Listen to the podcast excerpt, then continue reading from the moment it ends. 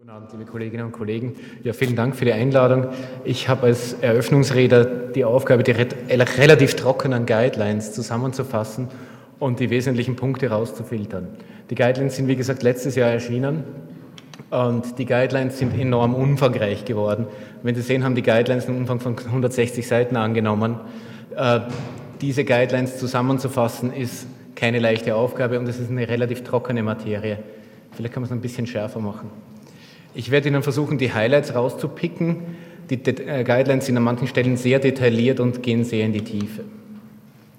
Wie für alle Guidelines üblich gibt es ein Bewertungsschema. Wir haben äh, Evidenzklasse oder Empfehlungsklasse 1. Das ist Evidenz, die äh, herauskommt aus multiplen Studien und die, wo das generelle Agreement ist, dass es gut ist, dass es sinnvoll ist und dass es effektiv ist. Gruppe 2 ist ähm, im gelben Bereich, sodass insgesamt die Meinung ist, dass diese Intervention oder die, diese Maßnahme sinnvoll ist, wobei 2a das Gewicht stärker auf sinnvoll ist und 2b äh, etwas weniger stark untermauert ist.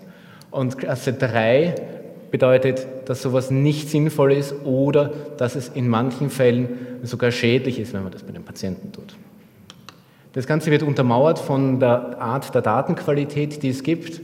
Die Evidenzlevel A bedeuten, dass es aus vielen großen Studien oder Meta-Analysen kommen, diese Daten. Die Evidenzlevel B bedeutet, dass es eine einzelne große, aber gute klinische Studie gibt oder nie, große nicht randomisierte Studie. Und Evidenzlevel C ist deswegen so blassblau, weil es insgesamt eine Expertenmeinung ist und wenig gute Daten dafür vorliegen, insbesondere keine prospektiv randomisierten Daten. Also quasi 1a wäre der Goldstandard, und 2bc ist was, was auf dünneren Beinen von den Empfehlungen her steht.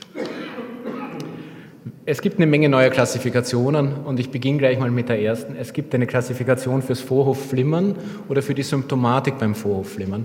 Ähnlich der NYHA-Skala oder der CCS-Skala gibt es die European Heart Rhythm Association, EHRA-Skala, für die Symptomatik von Vorhofflimmern bei den Patienten. Und es ist wirklich angelehnt an die NYHA-Skala. No Symptoms ist Stufe 1, milde Symptome bei normaler täglicher Aktivität ist Stufe 2, deutliche Symptome, was tägliche, das tägliche Leben beeinträchtigt, ist Stufe 3 und 4 sind Disabling Symptoms, also Beschwerden, die den Patienten an normalen Aktivitäten hindern. Und anhand von dieser Skala für die Symptome wird auch die Therapie vorgeschlagen. Nächste Definition, die immer wieder so ein klein wenig verändert wird, ist, was ist Paroxysmales, was ist Persistierendes, was ist äh, permanentes Vorhofflimmern. Paroxysmales Vorhofflimmern dauert gewöhnlich unter 48 Stunden, benötigt keine Kardioversion, längstens sind sieben Tage. Persistierendes äh, Vorhofflimmern benötigt eine Kardioversion, pharmakologisch oder elektrisch langdauernd persistierend, geht über ein Jahr, aber ist prinzipiell noch kardiovertierbar und permanent ist, wenn man ausgegeben hat, den Rhythmus wiederherzustellen und der Patient im Vorhofflimmern belassen wird.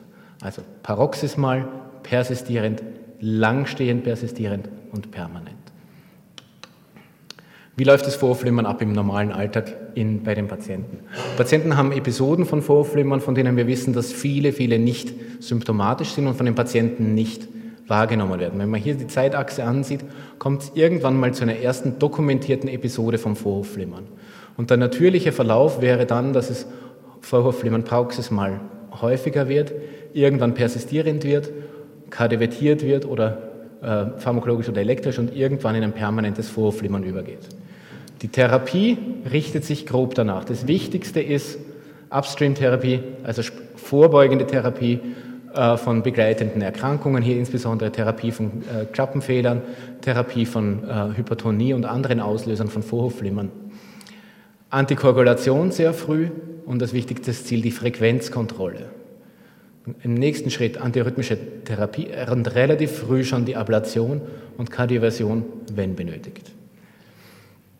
Das ist so der natürliche Verlauf, so wie wir es kennen bei den Patienten, die wir täglich sehen. Wenn man einen Ablauf beim Patienten sich überlegt, Patient kommt rein mit einem neu diagnostizierten Vorhofflimmern, Der erste Schritt ist, wir zeichnen es mal auf, dokumentieren es und sichern die Diagnose an einem 12-Kanal-EKG.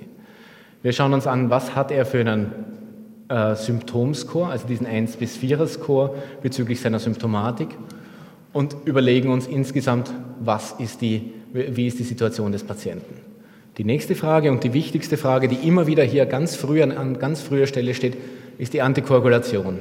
Wir müssen das Risiko für thromboembolische Ereignisse, also für Embolien und Schlaganfälle, versuchen zu erfassen und danach entscheiden, ob die Patienten oral antikoaguliert werden, Aspirin kriegen oder gar nichts bekommen. Und erst im nächsten Schritt kommt dann die Entscheidung, Rhythmus- oder Frequenzkontrolle und dann je nach den Symptomen die unterschiedlichen Arme. Und immer dabei Treatment of the Underlying Disease, also der grunde liegende Herzerkrankung, zu behandeln. Ich werde in Folge eingehen auf, wie äh, schätze ich das äh, thromboembolische Risiko ein und wie schätze ich das Blutungsrisiko ein und dann im Weiteren auf diese Stufen. Es gibt Risikoscores, die sich in den letzten Jahren etabliert haben. Sie kennen den CHATS-Score. Neu dazugekommen ist der CHATS-WASC-Score und der Hess-Bled-Score, die beide jetzt Aufnahme gefunden haben in die Antikoagulationsleitlinien beim Vorhofflimmern. Der CHATS-Score, allseits bekannt, CHATS steht für Congestive Heart Failure, also Herzinsuffizienz, H für Hypertonie, A für Age, also Alter, D für Diabetes und S für Stroke, also vorhergegangenen Schlaganfall oder transitorische chemische Attacke. Für jedes dieser Punkte gibt es einen Punkt, mit Ausnahme von, wenn der Patient schon mal eine TIA oder einen Schlaganfall hatte, gibt es zwei Punkte.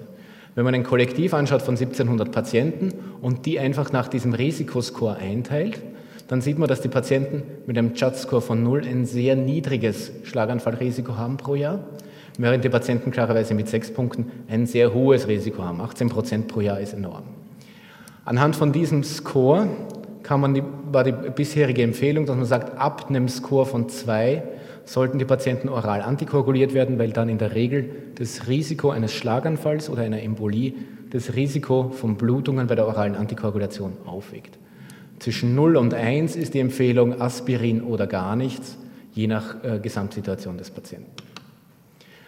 Man hat diese Risikofaktoren weiter aufgeschlüsselt und es unterteilt in Major und Non-Major Risk Factors. Major Risikofaktor ist der Schlaganfall, wie wir hatten, schon eine vorgegangene transitorische ischämische Attacke oder eine systemische Embolie und ein Alter über 75 und dazu kommen andere Faktoren, eine eingeschränkte Linksventrikelfunktion oder Herzinsuffizienz, ein Hypertonus, Diabetes, ein Alter von 65 bis 74, beim Original Chat-Score war 75 die Grenze, weibliches Geschlecht und Gefäßerkrankung. Gefäßerkrankung ist sehr weit äh, gegriffen, das ist nämlich jede Gefäßerkrankung bis hin zu äh, nachgewiesenen Plaques in der Aorta. Daraus ergibt sich ein neuer Score, der sogenannte Judds-Wask-Score, der sich ein wenig unterscheidet. Es gibt jetzt einen Punkt für Herzinsuffizienz, einen Punkt für Bluthochdruck, zwei Punkte, wenn das Alter über 75 ist, einen Punkt für Diabetes, zwei Punkte für vorhergegangenen Schlaganfall oder TIA oder Thromboembolie, einen Punkt für Gefäßerkrankungen, also vorherigen Infarkt, Karotestenosen, Aortenplaque und äh, einer, einen Punkt fürs Alter zwischen 65 und 74 und das SC steht für Sex Category. Das heißt auf Deutsch weibliches Geschlecht. Und insgesamt gibt es dann neun Punkte, die maximal zu erreichen sind, aber nach wie vor gilt, ab zwei Punkten ist eine orale Antikoagulation indiziert. Das bedeutet aber auch, wenn man eine Frau hat zum Beispiel als Patientin, dann reicht schon allein das Alter über 65 und wir sind im Bereich, wo wir antikoagulieren sollten oder zumindest dran denken sollten bei den Patienten. Jetzt haben wir nicht nur einen Score für die Gefahr der äh, Thromboembolien, sondern es gibt auch einen Score, ah, komm, jetzt nochmal ganz kurz, das ist die Thromboembolieraate je nach Judds-Wask-Score. Sie sehen wieder, es geht mit zunehmender Punktezahl immer weiter nach oben. Aber es gibt auch einen Blutungsfaktor-Score, auf den komme ich gleich noch. Wenn man den Judds-Score nimmt und den alten Judds-Score nimmt und über zwei ist, ist die weitere Therapie relativ einfach, über zwei orale Antikoagulation. CHAT-Score von unter 2, Alter über 75 Jahren, ja, orale Antikoagulation. CHAT-Score von unter 2, Alter unter 75, zwei andere Risikofaktoren, die wir vorhin genannt haben, nämlich äh, das Alter 65 bis 75, weibliches Geschlecht oder Gefäßerkrankung, irgendwas davor, orale Antikoagulation. Nur, einer, nur ein Risikofaktor, orale Antikoagulation oder Aspirin, dann wären wir bei einem Punkt und wenn das nicht ist, gar nichts oder Aspirin. Also Sie sehen, die Indikation für die orale Antikoagulation wird relativ weit mittlerweile gefasst und trifft wirklich einen Großteil der Patienten, wo es prinzipiell indiziert ist. Im Gegensatz dazu muss man natürlich das äh, Blutungsrisiko abschätzen und dafür gibt es den Has-Bled-Score, wo auch die Buchstaben wiederum stehen für die einzelnen Faktoren. H für Hypertonie, A für abnormale Nieren- oder Leberfunktion, das heißt im Prinzip eine Erhöhung der Nieren- oder Leberfunktionsparameter auf das Doppelte des Normwertes, ein vorausgegangener Schlaganfall, eine vorausgegangene manifeste Blutung, labile INRs, das heißt Einstellungen, wo mehr als 50 Prozent der Werte nicht im Zielbereich sind, entweder nach oben oder nach unten, Alter, Alter über 65 und Drugs oder Alkohol, wobei Drugs hier nicht steht für irgendwas Illegales, sondern Drugs steht hier für Dinge wie Aspirin, Plavix, nichtsteroidale Antiphlogistika oder andere Dinge, die das Blutungsrisiko erhöhen. Und Alkohol ist nicht genau definiert, wie viel es genau sein darf. Jedenfalls das gibt dann ein oder zwei Punkte und Nieren- und Leberfunktion gibt jeweils auch ein oder zwei Punkte. Wenn Sie sehen, werden Sie mehr merken, dass das mehr oder weniger die gleichen Punkte sind, die auch das Risiko für einen Schlaganfall erhöhen. Ab drei Punkten wird hier das Risiko für eine Blutung als signifikant eingeschätzt. Und in dieser Entscheidung muss man, sich, muss man dann abwägen, wie hoch das Schlaganfallrisiko ist und wie hoch das Blutungsrisiko ist bei den Patienten. weiterer Punkt war, jetzt, ich springe jetzt ein bisschen quer durch, um die neueren Punkte darzustellen, die Konversion von Vorhofflimmern. Das ist eigentlich ein Schema, wie wir es in der Klinik im Prinzip immer schon gemacht haben. Wenn ein Patient kommt mit Vorhofflimmern, ist die erste Frage, hat das weniger als 48 Stunden? Wenn es weniger als 48 Stunden ist, kann man ihn heparinisieren und kardiovertieren und danach abschätzen, ob er Richtung orale äh, Antikoagulation gehen muss oder nicht. Wenn der Patient über 48 Stunden Vorflimmern hat, macht man entweder eine orale Antikoagulation für einige Wochen oder ein transösophagales Echokardiogramm, wo man insbesondere den, äh, das linke Vorhofohr sich ansieht, um zu sehen, ob dort ein Gerinnsel ist. Und wenn das im äh, TE keine Gerinnsel sind, wie hier zu sehen, dann kann man heparinisieren und kardiovertieren mehr oder weniger gleich. Patienten, die kein TE haben wollen, es nicht vertragen oder was nicht machbar ist, brauchen mindestens drei Wochen therapeutische orale Antikoagulation. Nachdem man immer ein paar Tage braucht, bis man drinnen ist, sind es ja insgesamt eher vier Wochen. Die, ähm, wenn die Patienten einen linksarterialen Thrombus haben im TE, bekommen sie eine orale Antikoagulation und werden dann nochmal mit dem TE untersucht. Wenn es dann ist, können sie kardiovertiert werden. Wenn der Thrombus nach wie vor da ist, ist eine Langzeit-Antikoagulation indiziert und man sollte die Finger von einer Rhythmuskontrolle lassen. An Antiarrhythmikern zur Akutkardioversion gibt es die üblichen Dinge, die wir kennen, Amiodaron, Fleckainid, Ibutilide, was relativ neu ist, Propafenon, was im Gegensatz relativ alt ist, und als relativ neue Substanz das Vernakalant, was eine pharmakologisch oder rhythmologisch sehr interessante Substanz ist, die im Moment gerade zugelassen wurde ähm, als Akutkardioversionsmedikament. Äh, das Medikament hat den Vorteil, dass es sehr gut an den Vorhofzellen wirkt und fast ausschließlich an den Vorhofzellen und dass es im Gegensatz zu den anderen Medikamenten, die ihre, ihre Wirkung verlieren, je höher die Frequenz ist, die Wirkung kumuliert, je höher die Frequenz ist. Und es, hat, es ist ein Multichannel-Blocker, so wie es Amiodaron auch, also es wirkt an mehreren Ionenkanälen am Herzen. Und das hat in den ersten Studien schöne, gute Daten, gibt es aber aktuell nur EV und nur als Kurzzeitmedikament. Langzeittherapeutische Studien sind im Moment unterwegs. Das sind die Leitlinien von den Patienten mit Vorhofflimmern. Und immer wieder kommt es hier auf den ersten Punkt, ist als allererstes Vorbeugen von thromboembolischen Komplikationen, optimales Management begleitender Erkrankung, als drittes dann Symptombehandlung, also der Patient muss von seinen Symptomen äh, sich besser fühlen und erst dann kommt Frequenzkontrolle und ganz am Schluss die Rhythmuskontrolle. Also die Frequenzkontrolle kommt deutlich vor der Rhythmuskontrolle und das Wichtigste für den Patienten ist, dass es symptomatisch besser ist. Die Rhythmuskontrolle ist sehr, sehr weit nach hinten gerückt, weil wir wissen, dass die Rhythmuskontrolle schwierig ist und bei vielen Patienten auf Dauer nicht funktioniert. Die entscheidende Frage Frequenz- oder Rhythmuskontrolle wird heute auch noch diskutiert. Ich zeige es jetzt nur ganz kurz. Nach und wieder antithrombotischer Therapie, klinische Frage. Hat der Patient paroxysmales Vorhofflimmern, also kurzes? Dann kann ich ihn in die Rhythmuskontrolle, sprich pharmakologische oder interventionelle Rhythmuskontrolle.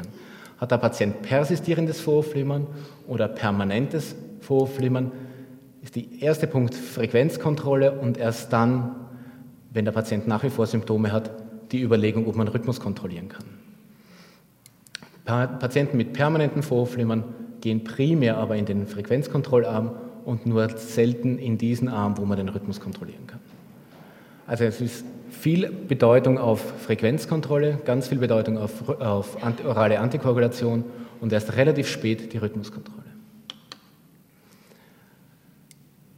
Wenn man Patienten hat, und jetzt hier kommt hier diese Klassifikation, Klasse 1 und Level of Evidence ABC, ich habe jetzt nur einen kleinen Ausschnitt genommen, Patienten, die älter sind und Vorflimmern haben und keine wesentlichen Symptome, also Patienten, die von diesem ERA-Score in 1 sind, ist das Wichtigste, dass die eine Frequenzkontrolle erhalten. Ja? Rhythmuskontrolle wird erst dann empfohlen, wenn die Patienten symptomatisch sind obwohl die Frequenz brauchbar kontrolliert ist. Also es ist eine Klasse 1 A und B äh, Empfehlung jeweils. Und eine äh, Frequenzkontrolle sollte über einen Rhythmuskontrollenversuch probiert werden, wenn die Patienten hohe Frequenzen bei den, äh, bei den Rezidiven haben. Wie macht man die Frequenzkontrolle? Ganz kurz nur angerissen, weil es wahrscheinlich später auch noch kommt. Beim Vorhofflimmern Patienten mit einem aktiven Lebensstil entscheidet man bei Patienten ohne wesentliche Herzerkrankung vorzugsweise Beta-Blocker, Diltiazem und Digitalis in dieser Wertigkeit etwa. Patienten mit Herzinsuffizienz, Beta-Blocker, die sie ohne dies brauchen und erst später Herzens, äh, Diltiazem. Und bei Patienten mit COPD, Diltiazem, Verapamil Digitalis und Beta-1-selektive Beta-Blocker. Was gibt es noch an Medikamenten für die Frequenzkontrolle, nicht für die Rhythmuskontrolle? Das kennen Sie alles, die üblichen Beta-Blocker, die äh, Calciumantagonisten Digitalis, aber auch, es gibt eine offizielle Empfehlung, dass man das Amiodaron und das Dronedaron auch zur Frequenzkontrolle nimmt, nicht zur zwingenden Rhythmuskontrolle. Weil bei manchen Patienten die oben äh, aufgeführten Medikamente nicht für eine ausreichende Frequenzkontrolle sorgen. Als letzter Schritt, wenn die Patienten wirklich symptomatisch bleiben, trotz maximaler medikamentöser Therapie, gibt es eine Empfehlung, die immerhin Evidenzlevel 2 äh, äh, A, B hat, äh, nämlich den AVO-Knoten zu abladieren, bzw. das Hissbündel zu abladieren, insbesondere bei Patienten, wo es noch zusätzlich einen Grund gibt, sie regelmäßig zu stimulieren. Patienten mit einer Herzinsuffizienz, die eine biventrikuläre Stimulation brauchen, die davon lebt, dass möglichst viel stimuliert im Ventrikel, für die gilt diese Empfehlung eben auch. Also als letzte Maßnahme, wenn pharmakologische Maßnahmen nicht greifen und der Patient nicht rhythmuskontrolliert werden kann und nicht frequenzkontrolliert werden, die AV-Knotenablation und Implantation eines Schrittmachersystems, insbesondere wenn es ein CRT-System geben kann. Die Prinzipien für die antirhythmische Therapie, ja, nachdem wir jetzt die Frequenztherapiekontrolle hatten, ist als Grundprinzip, dass die Behandlung ist motiviert aufgrund von den Symptomen, nicht aufgrund des EKGs. Wir behandeln die Symptome des Patienten und nicht das EKG. Der Effekt von antiarrhythmischen äh, Medikamenten für den Erhalt des Sinusrhythmus ist modest, sagen die. Man muss eigentlich sagen, unbefriedigend. Wir wissen, dass nach ein bis zwei Jahren maximal die Hälfte der Patienten mit Vorhofflimmern dauerhaft im Sinusrhythmus sind und das unter Amiodaron und andere Medikamente sind noch deutlich schlechter. Wir wissen, dass auch eine sagen wir, klinisch erfolgreiche Therapie mit einem Antiarrhythmikum die Rezidive reduziert, aber nicht komplett eliminiert. Und das ist auch das, was man davon erwarten kann. Wenn eine Antirhythmiker-Gruppe nicht funktioniert, ein, könnte es sein, dass ein anderes antirhythmisches Medikament wirkt. Und ganz wichtig ist dieser Punkt, ja, wir müssen bei all diesen Dingen, die wir machen und bei den äh, antiarrhythmischen Therapien, die wir verwenden, müssen wir die Nebenwirkungen sowohl am Herzen als Proarrhythmien als auch an anderen Stellen des Körpers im Auge behalten. Und Sicherheit ist wichtiger als Effizienz bei antiarrhythmischer Therapie. Was geben wir den Patienten mit Vorflimmern an antiarrhythmischer Therapie? wenn man die Patienten kategorisieren kann in adrenerg-mediertes Vorflimmern und vagal-mediertes Vorflimmern, ist bei den adrenerg-medierten Vorflimmern Beta-Blocker, Sotalol, Dronedaron und im Endeffekt dann Amiodaron als ersten äh, ähm, anzudenken. Bei unklaren Mechanismus Dronedaron, Flecainid, Propafenon, Sotalol und am Schluss auch Amiodaron. Und dieser Pyramid ist in Österreich nicht erhältlich, aber das wäre ein Medikament wie Skinidin auch, das beim vagalmediierten Vorhofflimmern gut wäre. Je nach zugrunde liegender Herzerkrankung kann man unterschiedliche Antiarrhythmika nehmen. Wir nehmen bei Patienten mit Herzinsuffizienz, die nicht so stark ausgeprägt ist oder stabil ist, Dronedaron mittlerweile als Erstlein in der Empfehlung. Bei koronarer Herzerkrankung Dronedaron oder Sotalol und bei Patienten mit linksventrikulärer Hypertrophie ebenfalls Dronedaron. Dronedaron ist nach vorne gerückt, weil es weniger Nebenwirkungen macht als Amiodaron, aber im Endeffekt ist es weniger effizient als Amiodaron. Und am Schluss bleibt noch diese Option Katheterablation vom Vorhofflimmern. Die Katheterablation vom Vorhofflimmern hat sich in den letzten Jahren ja deutlich, deutlich nach vorne gedrängt in der Therapie der Rhythmus auch, weil die antirhythmische Therapie nicht besonders effizient ist. Und bei Patienten mit gesundem Herzen oder minimalen äh, minimal veränderten Herzen ist die Katheterablation vom Vorhofflimmern schon relativ weit vorgedrückt. Bei paroxysmalem Vorhofflimmern gibt es hier mittlerweile diese Abkürzung hier, wo die Patienten ohne einen Versuch mit einem Antiarrhythmikum direkt der Vorhofflimmerablation zugeführt werden können. Darum ist gestrichliert, nicht müssen. In der Regel muss man auch sagen, in der Klinik passiert vorher ein Versuch bei den Patienten, das mit Medikamenten zu regulieren. Das Ganze gibt es zusammengefasst und in kürzerer Version als die 160 Seiten in der Volltextversion, die wirklich schwer zu lesen sind, auch als ESC Pocket Guidelines, die Sie unten an den Ständen aufliegen haben, wenn noch welche da sind. Vielen Dank.